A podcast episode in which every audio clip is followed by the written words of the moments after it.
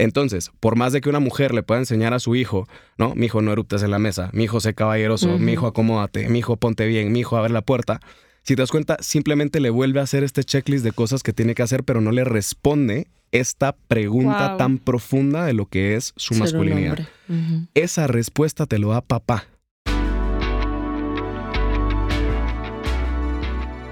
Estás escuchando Plan D, Un podcast donde hablaremos sobre nuestras inquietudes con invitados que contarán su historia, su proceso, y qué los llevó a renunciar a su plan A.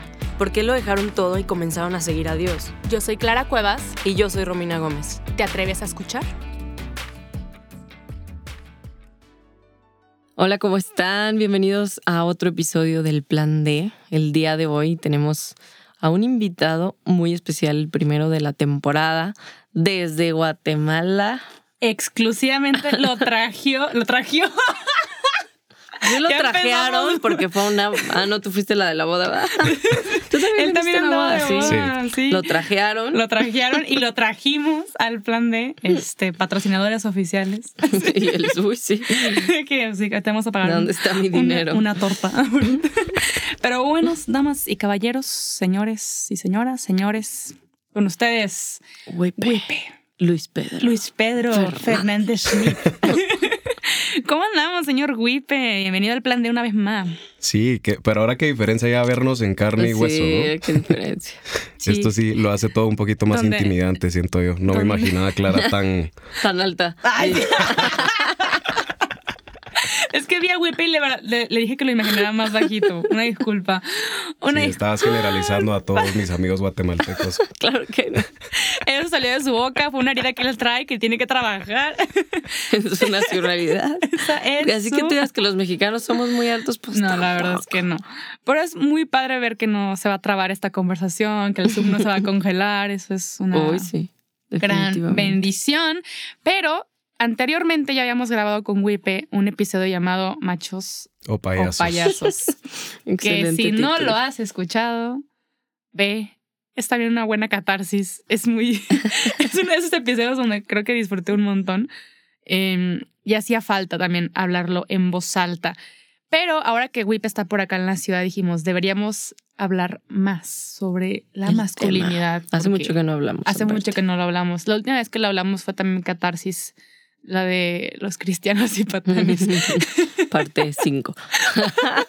Pero como no tenemos nadie quien quejarnos el día de hoy, Siento que necesitan invitar a más Sí, hombres acá al claro. show, ¿no? Sí, debería ser, porque siempre es como la queja de nosotras y el comentario.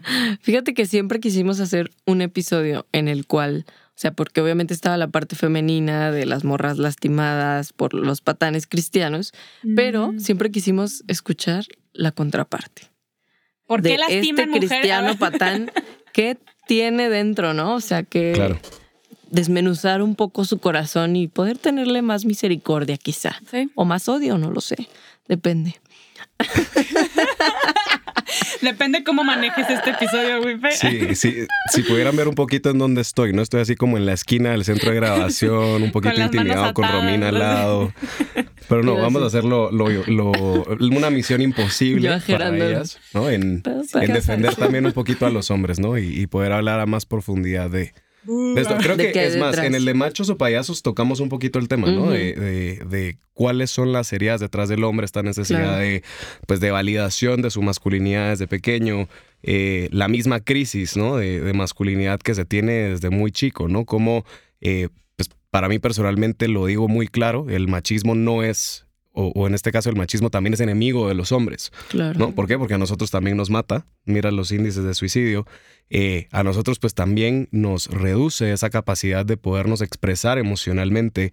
eh, desde Wow. muy pequeño pues no se te enseña a trabajar todas tus emociones principales, ¿no? O sea, Mm. en teoría este niño pequeño debería poder trabajar lo que es la alegría, la tristeza, el enojo y el miedo.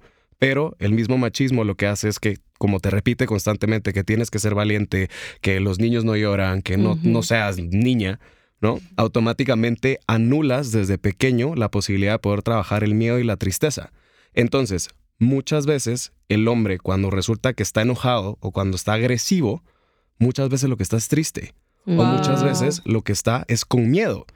Pero nunca Wow. aprendió a poderse expresar de otra forma y darse cuenta pues que al final de cuentas son emociones, ¿no? O sea, son químicos en tu cerebro que eventualmente van a bajar, pero también son maestros de vida. ¿no? Entonces, desde ahí, el hecho de que tú no lo puedas trabajar desde niño porque no te lo enseñaron, automáticamente conlleva a, pues volvernos más agresivos de... Oye, güey, ¿y por Qué qué crees que esta idea de no permitir que tus emociones salgan desde niño, más siendo un varón, o sea, ¿de dónde crees que surjan estas ideas? Porque uno puede decir, ah, del abuelo, del papá, pero de algún lugar lo sacó el papá y el abuelo también. Claro. No, esto es un tema generacional. Lo que pasa es que creo que en algún momento se convirtió en regla general que los hombres no podían llorar. ¿No? Creo que, que si lo quieres ver así como desde la naturaleza eh, biológica del hombre, ¿no? Existe una complexión física como más fuerte que la mujer y por lo tanto conlleva cierto grado de, de entrega, de protección a sus seres queridos, ¿no? Y esta protección automáticamente da esa necesidad de ser valiente, ¿no? Esta necesidad de supuestamente no tener miedo, supuestamente no llevártelas de triste, ser el fuerte de tu casa, no, eh, pues no excusarte, no respaldarte en, en- en- en una victimización, sino que, eh, pues no, hacerle ganas. O sea, a- confrontar lo que te toca vivir en ese momento y pues darle, ¿no? Creo que, eh, a ver, el problema fue que así como existe como esta naturalidad en querer ser protector, eventualmente lo convirtieron en regla general el anula tus emociones, ¿no? Creo que, de hecho, la misma Biblia lo dice, ¿no? Mira que te mando que seas valiente y que te esfuerces, Josué 1.9.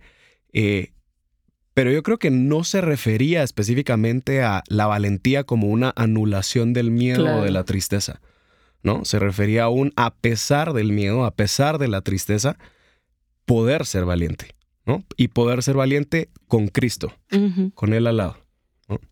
Ya me voy a callar porque vale mucho. Es tu, es tu Es tu programa. episodio, La es tu verdad, episodio. estamos aquí para aprender. Realmente sí, porque creo que como mujeres y más con toda esta onda del feminismo, poco a poco la mujer va perdiendo toda credibilidad en los hombres, ¿no? O sea, escuchas esta corriente de pues ya no existen hombres. Hombres. Y los que sí Claro. existen, pues no, no valen pa' pura madre. O sea, ¿sabes? Ya como que nosotras nos hemos dedicado, y me incluyo pues en muchas formas, también a, a minimizar al hombre y a los hombres que existen en la actualidad, ¿no? En vez de, pues de alguna forma, hablar a su masculinidad y apoyarlos. Entonces, me gustaría entender más justo este corazón de- del hombre, ¿no? O sea, cómo como mujeres podemos hablar a esa masculinidad. Es una muy buena pregunta. Hay un podcast muy bueno que pueden escuchar. Ah. El mío. A mí. No, yo creo que, que hay, hay un tema, ¿no? Y, y habla mucho el corazón de la mujer en esto. A mí me, me han escrito constantemente varias niñas haciéndome exactamente esa pregunta de, hey, entiendo o, o estoy intentando entender un poco más a profundidad las heridas del hombre, pero ¿cómo yo, como mujer, puedo hacerlo? ¿no? Y obviamente está como esta iniciativa, ¿no? De, de- de querer, yo qué sé, enviar algún episodio al podcast, querer mandar algún libro para que el hombre empiece a trabajarlo, recomendarle ir a un psicólogo, eh, yo qué sé, ¿no? Como que distintos tipos de ayuda, pero eh, no necesariamente es la forma de, ¿no? Creo que hay, en, en temas de teología del cuerpo, hay una premisa que dice que la feminidad le revela al hombre su masculinidad. ¿no? Y la masculinidad del hombre le revela a la mujer esa feminidad. O sea, he ahí el complemento, ¿no? Entonces, como que mientras una mujer trabaja más en su feminidad y la entiende a más profundidad y permite, ¿no? Que, que justamente pueda convivir con el hombre, automáticamente el hombre pues también se realza, ¿no? Eh, había un tema que no, de verdad no me recuerdo qué tanto hablamos en el, en el episodio anterior. Nosotros pero- tampoco, pero bus- repetimos tema para profundizarlos todavía. Qué más. bueno. Para ver qué tanto hemos crecido desde entonces. Estamos un poco jodidos. Esperemos que Qué sí. tanta madurez hemos adquirido en el proceso. Pero haz de cuenta que no existe ese episodio, entonces te No, pues escuchamos sí, hoy. ya esto lo van a sentir como una repetidora. Entonces, no, pero de hecho es que incluso también hay como un dilema con, con el tema de la caballerosidad del hombre. ¿No? Que, que tienes como este, ya no existen hombres caballeros, pero por el otro lado también tienes el no los necesitamos, Claro. ¿no? Cuando yo entiendo, y aquí a resumidas cuentas, ¿no? Si quieren saber un poquito más, métanse a Teología del Cuerpo, estudiar un poquito las catequesis de San Juan Pablo II. Eh, pero en resumidas cuentas, ¿no? Eh, parte de lo que nosotros tenemos que entender es que el hombre viene diseñado desde la creación de Dios y desde su misma biología a darse por completo, Mm. ¿no? A darse en esa totalidad, en esa fidelidad, en, esa, eh, en, en esta fecundidad, ¿no? De ser esta iniciativa de don de vida. Entonces, por esa misma creación originaria, si lo quieres ver así, es bastante entendible el por qué nace del hombre esta caballerosidad, este quererse entregar por completo, no solo a su pareja, ¿no? En, en teoría, cuando yo en- comprendo mi masculinidad y entiendo que soy una iniciativa de don, ese quererme dar como Cristo se dio a la iglesia, debería yo poderlo hacer en todos los ámbitos de mi vida. Wow. ¿no? En mi comunidad, en mi familia, con mis amigos, con mi esposa, ¿no? Con mi novia, con etcétera, con cualquier persona que está a mi alrededor, yo debería ser capaz de poderme dar. Entonces, ¿qué afecta la masculinidad si yo lo entiendo de esa forma? Cualquier cosa que no me permita darme afecta mi masculinidad como consecuencia, ¿no? Hablamos de pornografía, hablamos de alcohol, hablamos de fiesta, hablamos de, de incluso esa reserva emocional, porque todas estas cosas que no nos permiten darnos o que nos esclavizan hacia algo más, el perfeccionismo, la adicción al trabajo, ¿no? No nos vayamos solo como al extremo Wow. malo, sino que Sí, no, también, también lo vámonos que al está como visto como bueno, sí, ¿no? Como virtud. socialmente positivo, ¿no? Alguien que sea súper trabajador, adicto a su trabajo, que pueda proveer económicamente a su familia. Eh, pues esto mismo, al final de cuentas, pues cuando yo no soy capaz de poderme dar en totalidad en todas las áreas de mi vida, ya estoy dañando mi masculinidad, ¿no? Entonces, si yo entiendo que también en este rol natural con el que viene la mujer, que es ser ese hogar, ¿no? Y nuevamente no es ser un hogar biológico, sino, bueno, aparte de, sino el, el- el incluso el ser capaz de dar vida, el ser capaz de recibir, el ser capaz de, de, pues de complementarse con esa iniciativa de don, automáticamente realza esa masculinidad, ¿no? Igual, podemos hacer una prueba. Clara le puede preguntar a sus hermanos, tú le puedes preguntar a alguno de tus amigos, ¿no? Eh, ¿Qué tan bien te sientes cuando esa niña te permite recibir flores? O cuando esa niña te permite que le abras la puerta, ¿no? O esa niña te permite que tengas un gesto. Ojo, ¿no? Nuevamente caemos en no tenemos que transformar todo en regla general y entonces, ah, no, pues sí, esto es un comentario machista, ¿qué te pasa, Wipe? No sé qué, vete de mi país, salte de Guadalajara y regrétate a tu, a tu pozo, ¿no? A Guatemala con todos los pigmeos. Él según lo Clara. dijo así. Él es de Guatemala. El plan de no aprueba este mensaje. No, pero, o sea, si tú te, te pones tal vez a platicar como de corazón a corazón con los hombres y les preguntas cómo se sienten ellos cuando les permites tener ese tipo de gestos, no tienes idea lo afirmados que nos llevamos a sentir. Nuevamente, no es como aquel machista que por regla general dice, no, yo te invito a comer porque, pues, a huevo, ¿no? O sea, yo soy el hombre y totalmente te tengo que, ¿no? Todo. Eh, no, no es el mensaje, ¿no? Creo que se fue malinterpretando nuevamente esta iniciativa de Don que posteriormente evoluciona a este proveedor. Eh, después se convierte, lamentablemente, como en esta regla general de Controlador, proveedor, controlador, el que se impone. El que paga manda, ¿no? No. Se convirtió.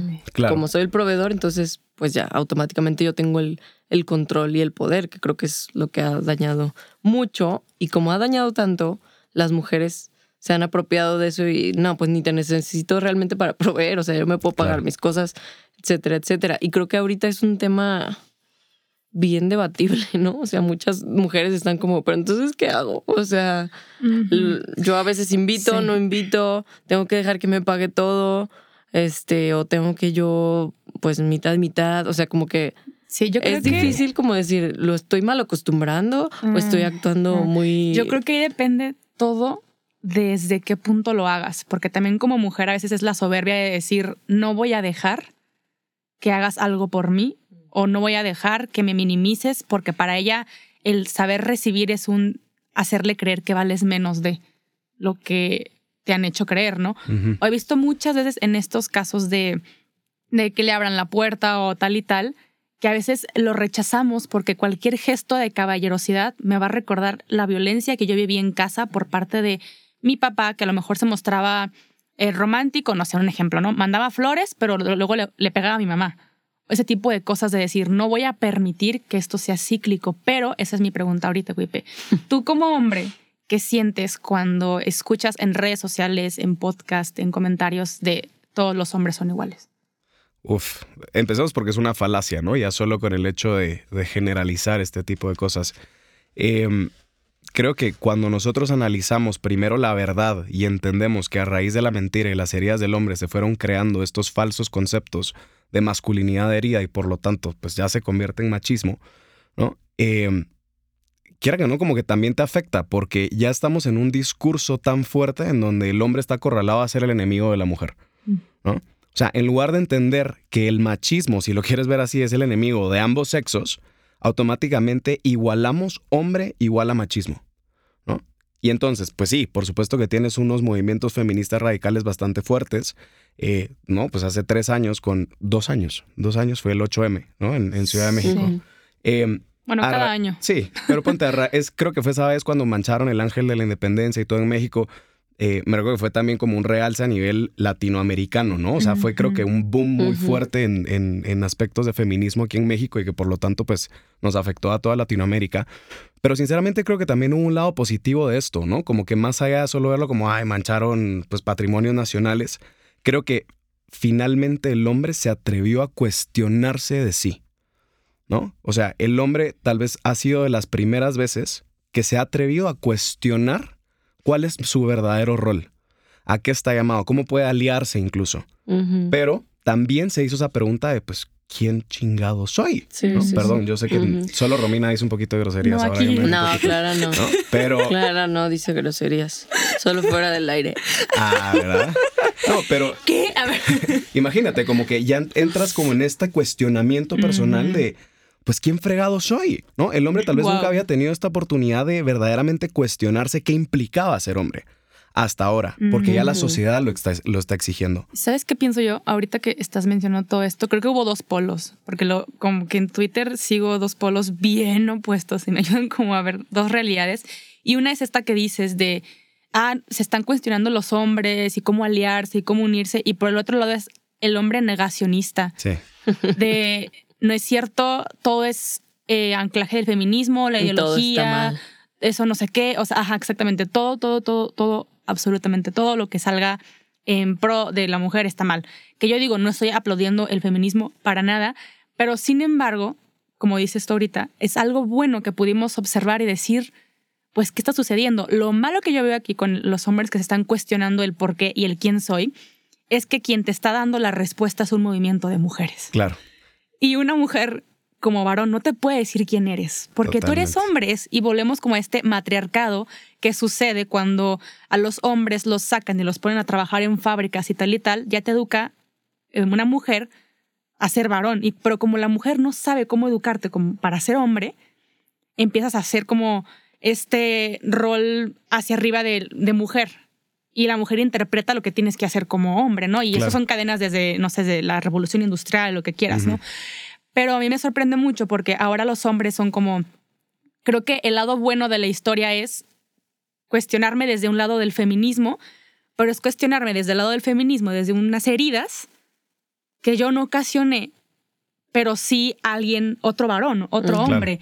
Entonces me educo a partir de ahí y casi siempre esa educación es mejor me hago para atrás mejor no hago nada. Y eso también nulifica la masculinidad, porque los hombres buenos se hacen para atrás y los hombres, ahora sí que lo podemos ver así, malos o que no han llevado un proceso de sanación, abusivos, de terapia, están haciendo de más. Y los hombres buenos es como no porque no vaya a ser o no porque o tal y tal, ¿no? Entonces creo que existen estos dos, dos factores. No sé qué opinas. Sabes que ahora que estabas hablando esto de Twitter, me recuerdo que hubo en algún momento, tal vez nos escuchan, en algún momento me, etiquetaron en Twitter y pusieron uno de mis videos y la página era así como masculinismo, ¿no? Y la descripción era así como somos el lado contrario del feminismo y vamos a atacarlos y no sé qué. De repente me empiezan como a, ah, citar, ¿no? O sea, a usar mis videos.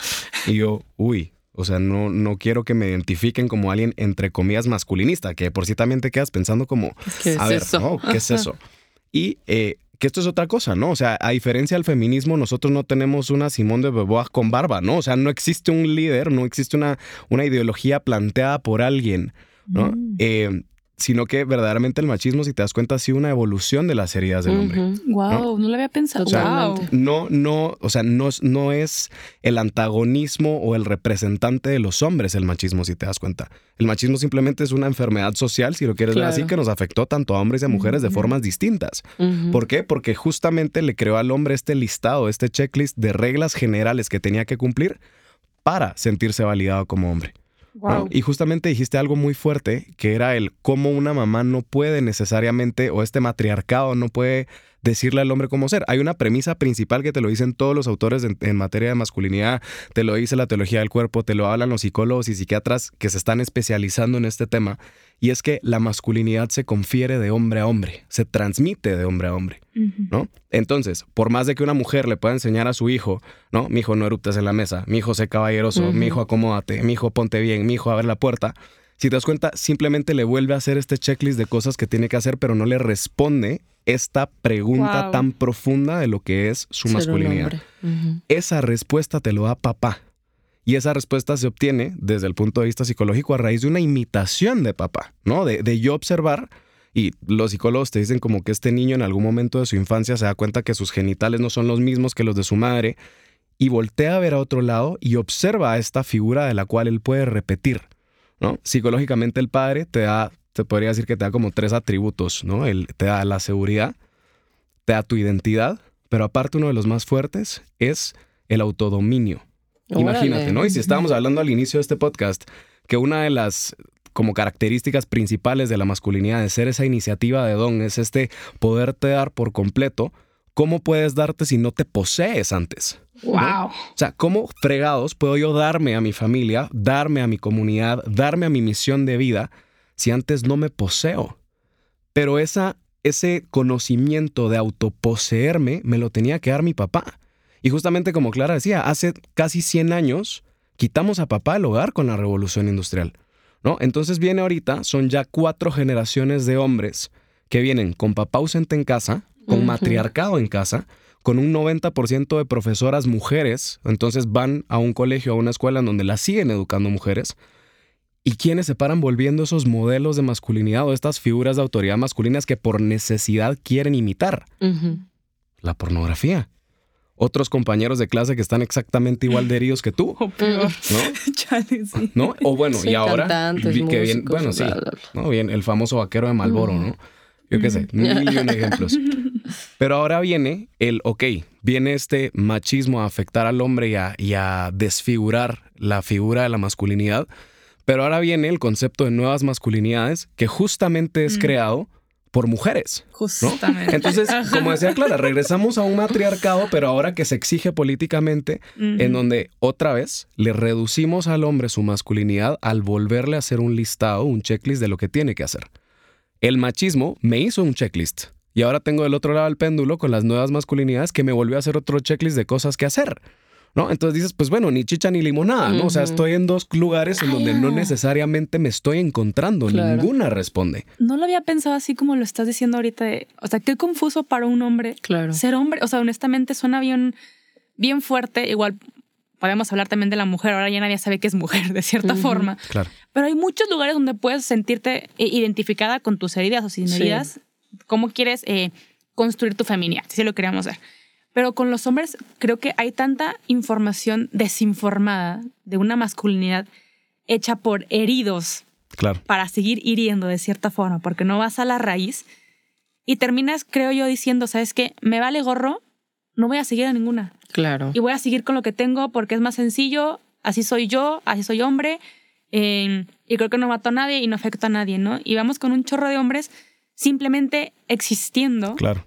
conforme a lo que tienen, porque luego te dicen, vamos tantito a terapia, es como no.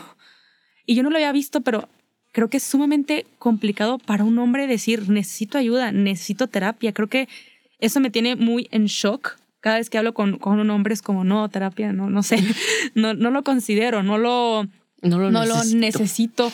Y luego puedes decir, no, pues es que para una mujer creo que nuestra psicología, nuestra fisionomía también nos, nos invita a soltar todo el tiempo, ¿no? Claro. Porque nunca se nos negó esa parte.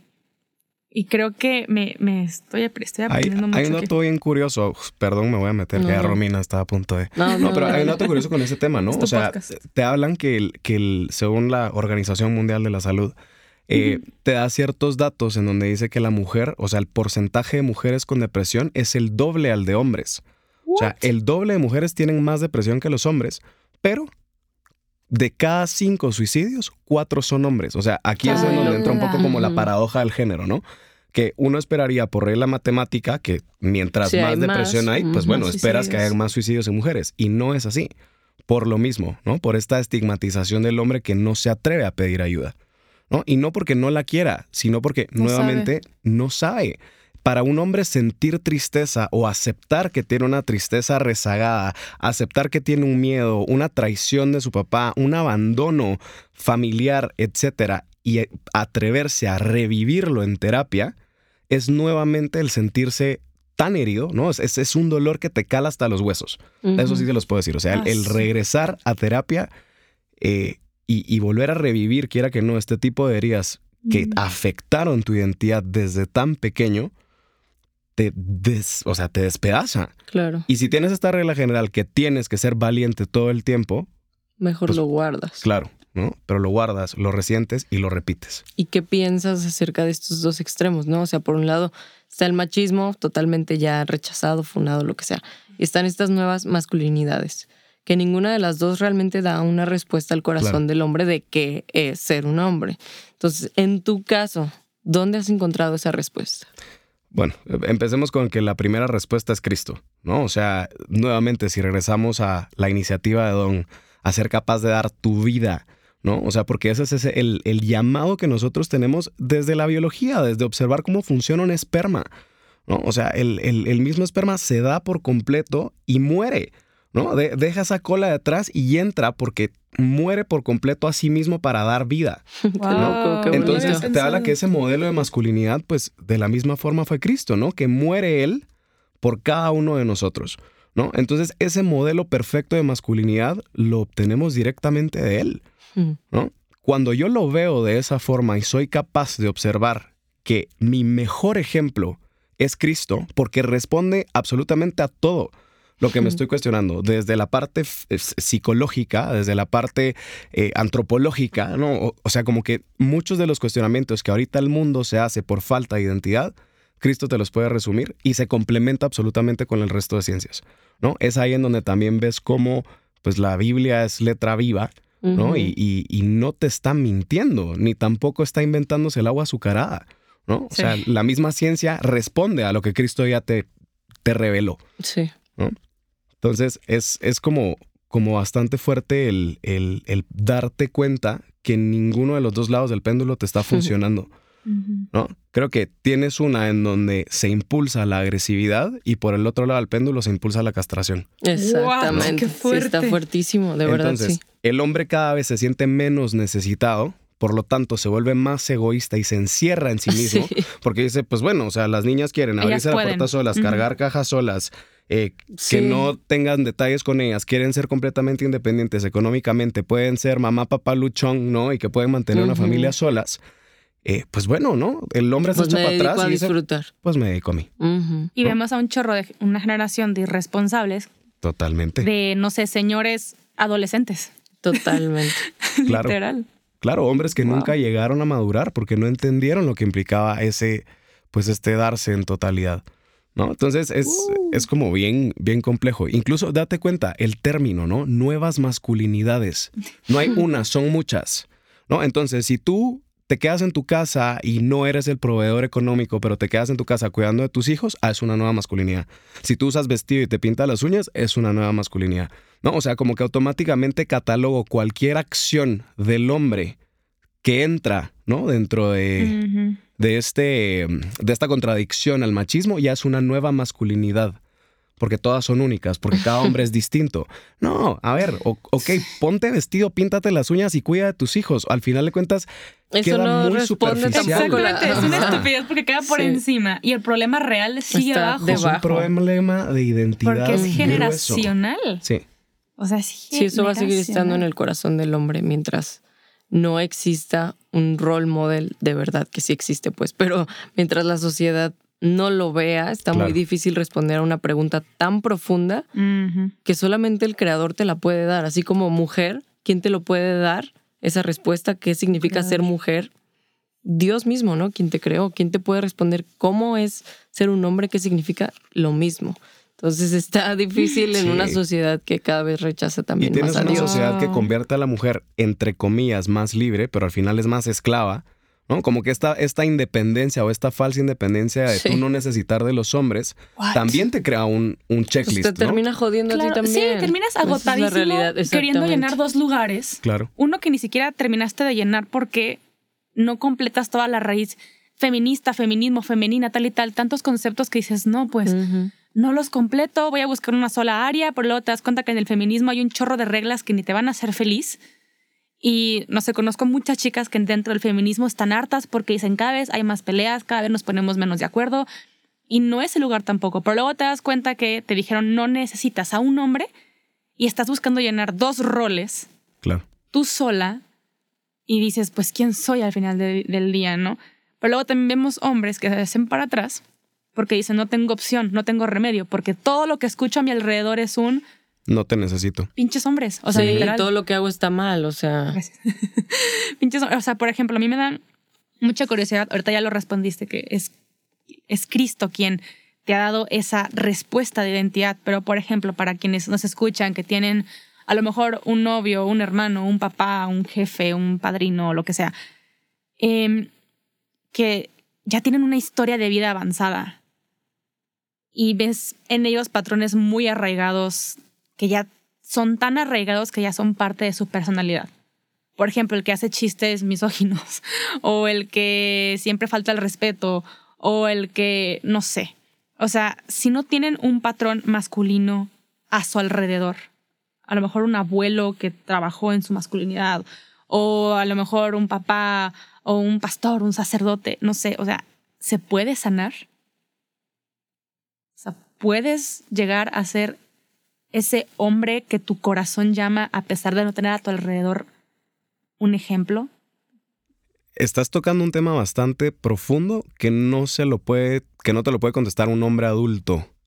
Esto es una necesidad desde niño, ¿no? Por lo mismo, porque como la masculinidad se transmite de hombre a hombre y yo naturalmente necesito esa validación de papá o esta validación de una figura de autoridad masculina, cuando yo no la trabajo desde pequeño, a ver, cualquier figura de autoridad masculina se convierte en esta imitación necesaria. Entonces, no está papá en casa, busco un abuelo, busco un tío. A ver, estamos hablando del subconsciente, ¿no? No estamos hablando que uno voluntariamente lo hace. Sí, sí, sí. Em, que después me van a decir, no, yo no En soy búsqueda no del sé hombre. qué". sí, cállate, después nos quejamos en Twitter. No, pero a lo que me refiero es, como desde tan pequeño estás buscando esta validación, se convierte en un hábito de tu subconsciente. Entonces, ¿qué ocurre? ¿No? ¿Cómo empieza la relación que empiezas a tener tú con otros hombres en tu adultez? Es exactamente la misma de cuando eras niño, ¿no? Empiezas a buscar una validación de tu masculinidad en otras figuras de autoridad masculina que no son tu papá, ¿no? Entonces, ¿por qué te afecta tanto a veces la relación con tu jefe? ¿no? O Con tu jefe del trabajo. ¿Por qué te afecta tanto la relación con otros hombres? Las opiniones de los hombres. Claro. Eso está bien cañón. O sea, siento que nosotras, obviamente sí te afecta, pero últimamente he escuchado comentarios acerca de las leyes internas de los hombres. y no, es code. un código. Y Mm. es un código entre hombres y de lealtad. Y yo, yo así, pues que te valga madre lo que piensen, ¿no? Pues haz lo que a ti se te antoje. No, es que no lo entiendes.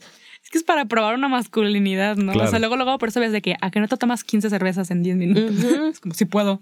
A ver, sí, sí, puedo. sí, pues que es parte también de la Y, tu, competitividad, y ¿no? tu necesidad de afirmación. Ujú. ¿no? Wow. Porque entonces ahora, ¿quién te afirma? Tus compas. ¿Quién te afirma? Tu jefe. Otros más fregados ¿No? que tú al final del día. Otros ciegos. ¿no? Entonces, Wow. Totalmente. es, es una lucha constante, ¿no? En donde justamente la, la- lamentablemente muchas de las respuestas del hombre cristiano ha sido el hacerse para atrás. El no atreverse a hablar, el no atreverse a decir, a ver, o sea, yo no soy machista porque no crea en el concepto de nuevas masculinidades. Wow. Exactamente. O sea, desde ahí. Pero también, ¿no? Y, y lo platicamos en un momento, conviene mucho el tratar de ser puentes con este tipo de conceptos, ¿no? O sea, qué cosas positivas podemos obtener también de lo que se está promoviendo de nuevas masculinidades. ¿No? De este hombre que busca ayuda psicológica, de este hombre que busca pues también ser un proveedor emocional en su casa, ¿no? Porque lamentablemente como se convierte se convirtió a través del machismo una regla general que tú eres el proveedor económico y no te das cuenta que por tu naturaleza estás llamado a proveer más allá de solo la plata. ¿no? Estás llamado a proveer emocionalmente de tu familia, a ser un proveedor espiritual también. Sí. ¿No? Porque no podemos olvidar que también existe la paternidad espiritual. ¿No? Entonces muchos hombres que no necesariamente tienen una familia biológica sí están fungiendo como una figura de autoridad masculina para alguien más. Entonces también estás haciendo un daño indirectamente a otro hombre cuando tú no trabajas en tu masculinidad porque alguien más sí te está volteando a ver. Qué fuerte.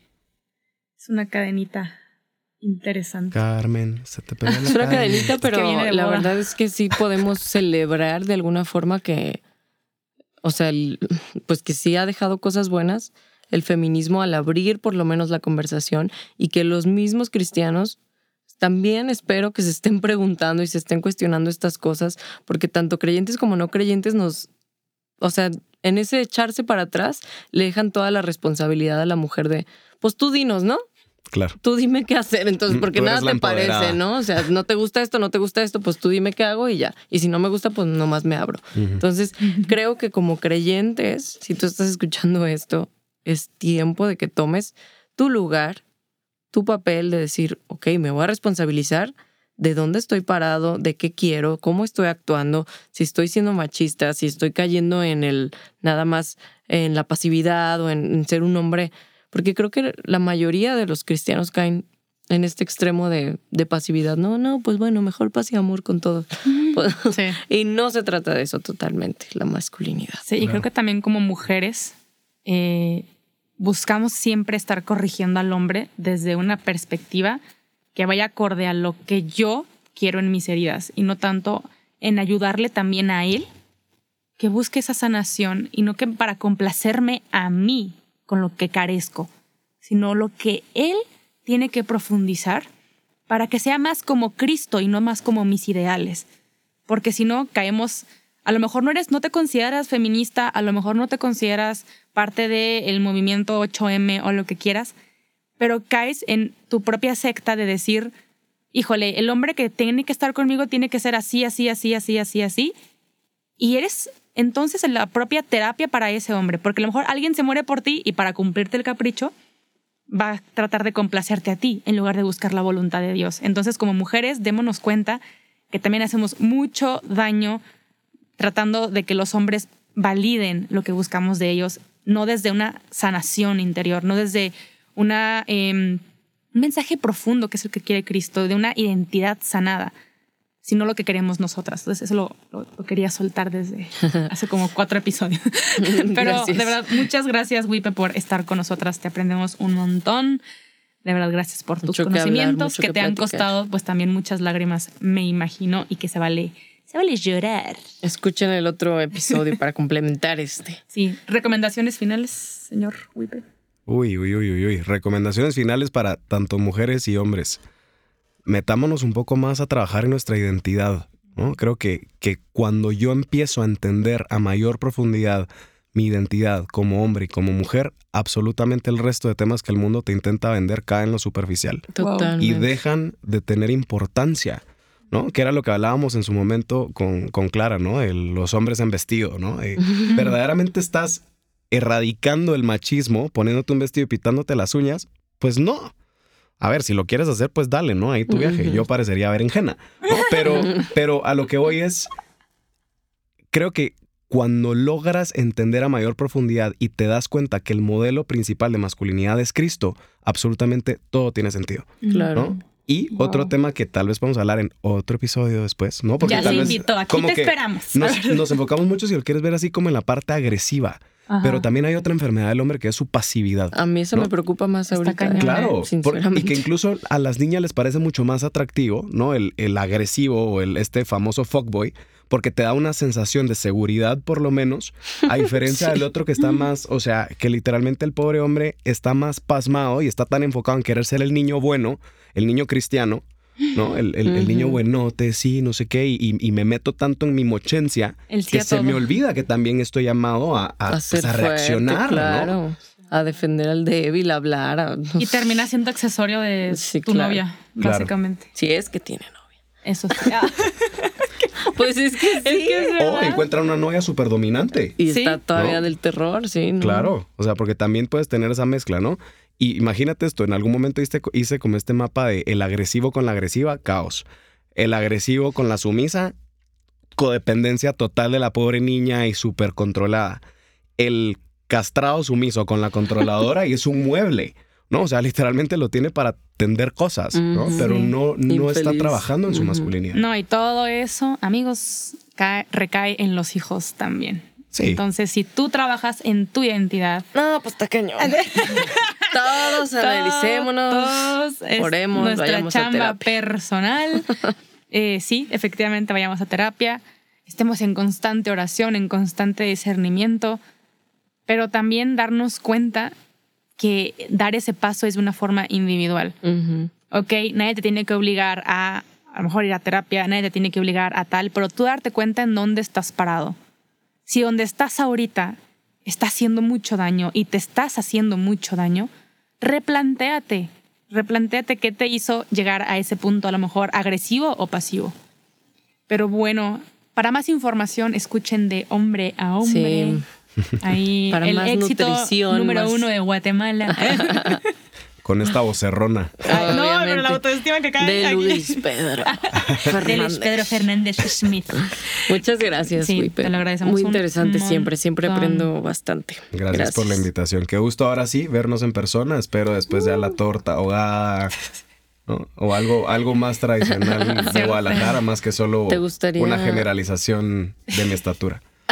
Una disculpa. Las primeras impresiones ¿Te siempre gustaría son- cerrar con una oración antes de que... Ay, no, yo quiero que ustedes den la oración. Ok, Sí, rezamos por ti. sí, sí, sí, sí, me encantaría. La es que las escuché desde afuera rezando. Yo, ay, Qué padre. Sí. La gente reza. no. Ay, ellas Yo debería también. Ay, ellas están rezando, ¿no? Le damos, pues, te damos gracias, Jesús, por este momento de compartir. Gracias por darnos una pausa, porque es sumamente importante no solo escuchar lo que uno tiene que decir en quejas, en, en comentarios en voz alta, sino también los que aquellos que han sido tan lastimados y tan heridos también tengan la oportunidad de, de expresarse y contarnos sus procesos. Te pido que nos des oídos abiertos, un corazón dispuesto, unos abrazos también abiertos para saber también dar consuelo, para también saber dar dirección, pero sobre todo para compartir misericordia. Te damos gracias por, por la historia de Wipe, por, sus, por los pasos que él ha dado donde tú has estado con él, donde sabemos que, que han dolido, que han sido difíciles, que han sido procesos. Te pido que permanezcas en Él, que lo sigas guiando. Te ponemos en tus manos su trabajo, sus proyectos y todo lo que le falta sanar para que nunca se le olvide quién es quien le da identidad. También te ponemos en tus manos a todos los hombres que escuchan estos episodios, sobre todo este, para que sea de, sanación, de, de guía, de vida también, y que puedas dar orden y restauración en su vida. Pero también te ponemos en tus manos a todas las mujeres que escuchan esto, para que sepamos desde dónde sale también nuestra, nuestra queja, nuestra inconformidad, y darnos cuenta que la solución no está en nosotras, sino en Cristo. Ven Espíritu Santo, restauranos, guíanos y que cualquier cosa que nos duela, que nos lastime o que queramos ocultar, nos demos cuenta que sin Jesús no somos nada. Que por más que encontremos respuestas en otros lugares, nuestro corazón fue hecho por Jesús y es el único que puede sanarlo. Te damos gracias y te pedimos que nos sigas iluminando para permanecer y estar siempre en tu nombre como iglesia. Amén. Amén. Amén. Pues mil Gracias. de verdad. Wipe. Y gracias a todos por escucharnos. Nos vemos la próxima semana. Sigan Chao. a Wipe. Bye bye. Bye.